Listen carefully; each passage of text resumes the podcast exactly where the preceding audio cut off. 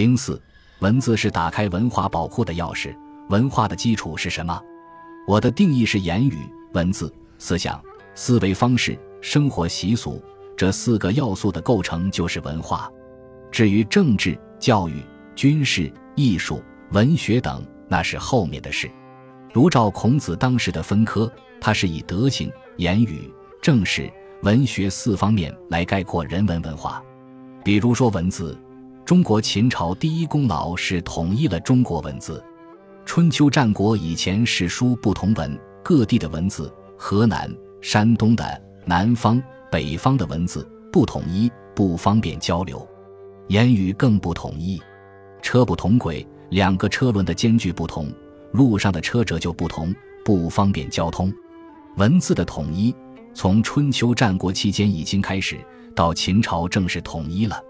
中国人非常伟大，这个文字统一影响了整个的亚洲，影响了朝鲜、韩国、越南乃至东南亚各国到日本，统统是汉文化的天下。可见文字统一影响的重要。当年一个哈佛大学教授问我：“我问你一个问题，历史上一个国家民族亡掉，是不是永远不会翻身？”我说：“不错，你们西方历史是这样。”那对不起。我请问你们中国几次亡国几次什么？这个国家永远存在，理由是什么？我说，那你西方人不懂统一。他说，什么叫统一呀？我说，文化的统一，文字的统一。他听了愣了，嗯，有道理。我说，你看整个的欧洲，到现在德文、法文、西班牙文，各种文还是不同的。英文字，你说英文明明是 yes。到了美国不叫 yes，叫 yeah 了。你们大家说自己我在学英文，我说你们还有资格学英文啊？一百年以前的英文你就看不懂了，可中国文字几千年都是这样的，言语统一也是大问题。文字下面就是言语，言语统一是靠这一代。我们全国的言语到现在还没完全统一，这两三千年文字统一了。言语现在才开始统一，中国文化都在古文里头，古文都是繁体字。那么这个繁体字有什么好处呢？我们先要了解一个问题：人类的言语以前三十年一变，中国人、外国人都一样。现在不同，我发现社会上的言语已经十二年一变。我讲一个很小的事情给你们听：过去我们受的教育，老师是坐着讲的。学生是站在前面听的，背书就要当面背出来，不要书本的哦。不但要背出来，还要默写出来。中文、英文都是一个教育方法。所以上课时候如果要上厕所，向老师报告。以前我们不叫老师，叫先生，先生就是老师，老师是这几十年教惯了的。先生，老师戴个眼镜问：“做什么呀？”嘿嘿，要出宫。出宫就是大便的时候蹲在那里，两个手那么拱起来，所以叫出宫了。后来长大一点，推翻清朝以后，民国初年流行的不叫出宫，叫解手。解手两个字是什么意思啊？据说当年张献忠杀人的时候，把老百姓绑起来，一串走在路上要大便了，说：“请你解个手吗？把手放开。”管犯人的人说：“你要哪一种啊？小便。”解一只手叫小解，大便两只手都要解开叫大解，所以叫解手。然后外国文化来了，上厕所叫 W C，又一变了。等到我们到了台湾以后，慢慢又变了。我的孩子们从学校读书回来，他说他要上一号，我说什么叫一号啊？他说一号现在是厕所。哦，这一号是厕所，那么。二号呢？我以为一号是大便，二号就是小便喽。我的孩子说：“你错了，完全落伍了。二号是福利社，一号是厕所。现在又变了，叫什么？不知道。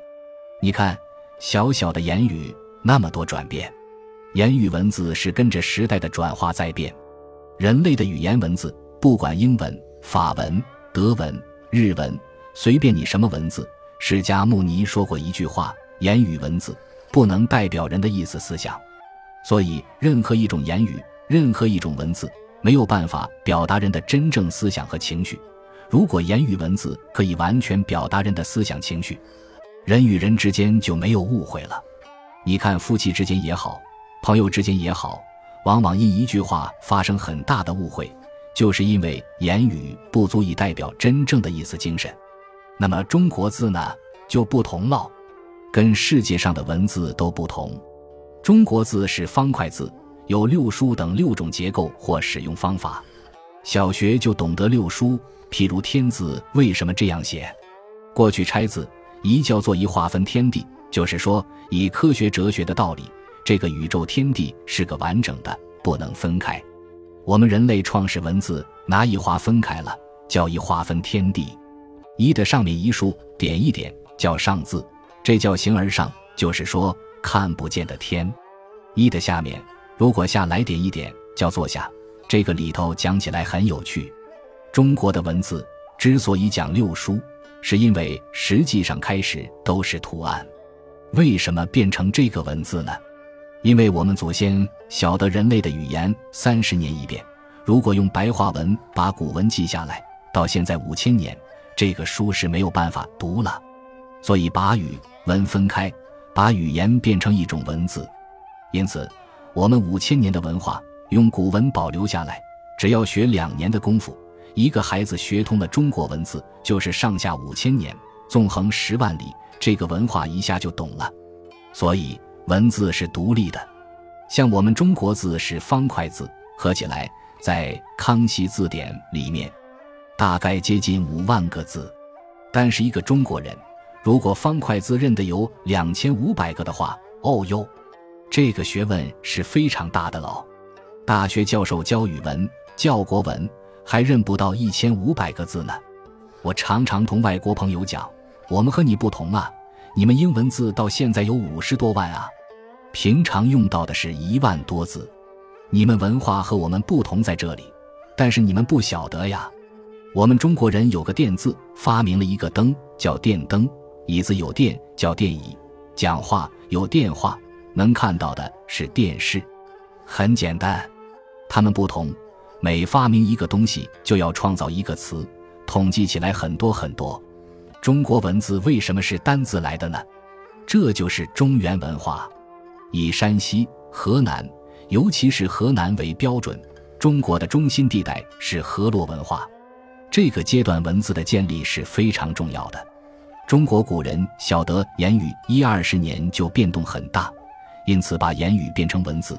我们现在叫它是古文，其实不是古文。古人把文字变成个系统，一万年以后读了这个书，跟一万年以前的人交流对话，没有空间、时间的距离，这就是中国文字。这个伟大的文化宝库，保留了几千年多少中国人的智慧、经验、心血呀！而且古人写书是用毕生的心血写的，留给后人做个参考，非常小心谨慎。哪像现在人随便写书，东拉西扯就是一本书，有一点小心的就吹得不得了，当成真理了。现在人随便批评中国文化，请问你读过几本古书？就算你读过，你读懂了吗？而且那几本书就代表中国文化了吗？笑话，西方文化你也不懂，留学几年就懂了吗？你只看到皮毛的一点点而已。